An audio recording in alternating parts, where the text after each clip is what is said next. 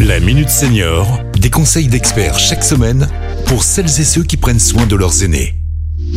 Pierre-Marie Chapon. Bonjour, bonjour à tous. Je reçois aujourd'hui Bruno Gendron, président de la Fédération des aveugles de France, et Marie-France Marchal, qui est responsable d'un service d'accompagnement à la vie sociale pour personnes déficientes visuelles et également psychologue euh, dans un EHPAD de Bar Tichegout, si je prononce bien. Bonjour à tous les deux. Bonjour. Bonjour Pierre-Marie. Alors Bruno, avec l'âge, on peut avoir des soucis visuels, notamment la DMLA, le glaucome.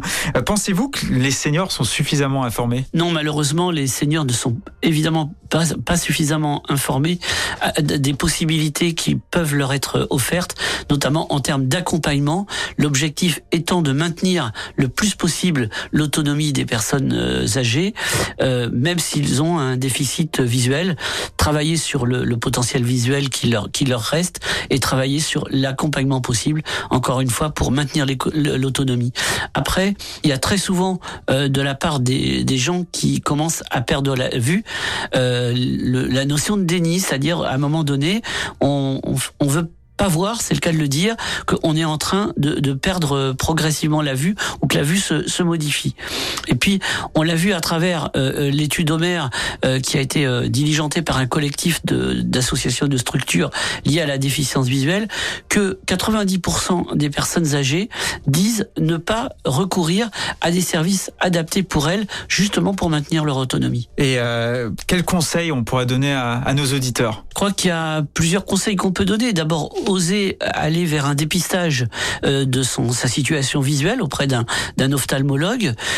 Par ailleurs, les, les, aidants des personnes, c'est important qu'elles soient hyper attentives au fait que leurs proches, peut-être, commencent à perdre un peu la vue et donc les sensibiliser à ça pour que justement ils aillent consulter. Et surtout, je dirais, une fois que le une fois que la personne a pris conscience que son état visuel commence à se, à se dégrader, d'aller oser pousser la porte des différents services qui existent sur tout le, le territoire euh, pour euh, se faire accompagner et pouvoir justement maintenir leur autonomie. Je pense que les directeurs d'établissements et de services doivent vraiment prendre conscience de la déficience visuelle qui s'installe avec l'avancée en âge et de la nécessité de se former et de former aussi leurs équipes parce qu'il y a vraiment un gain pour tous dans cette formation. J'en profite donc pour signaler à nos auditeurs bah, les, les, deux sites internet où ils pourront trouver un certain nombre d'informations. Donc nous avons aveugledefrance.org et puis euh, Et eh ben un grand merci à tous les deux. Merci.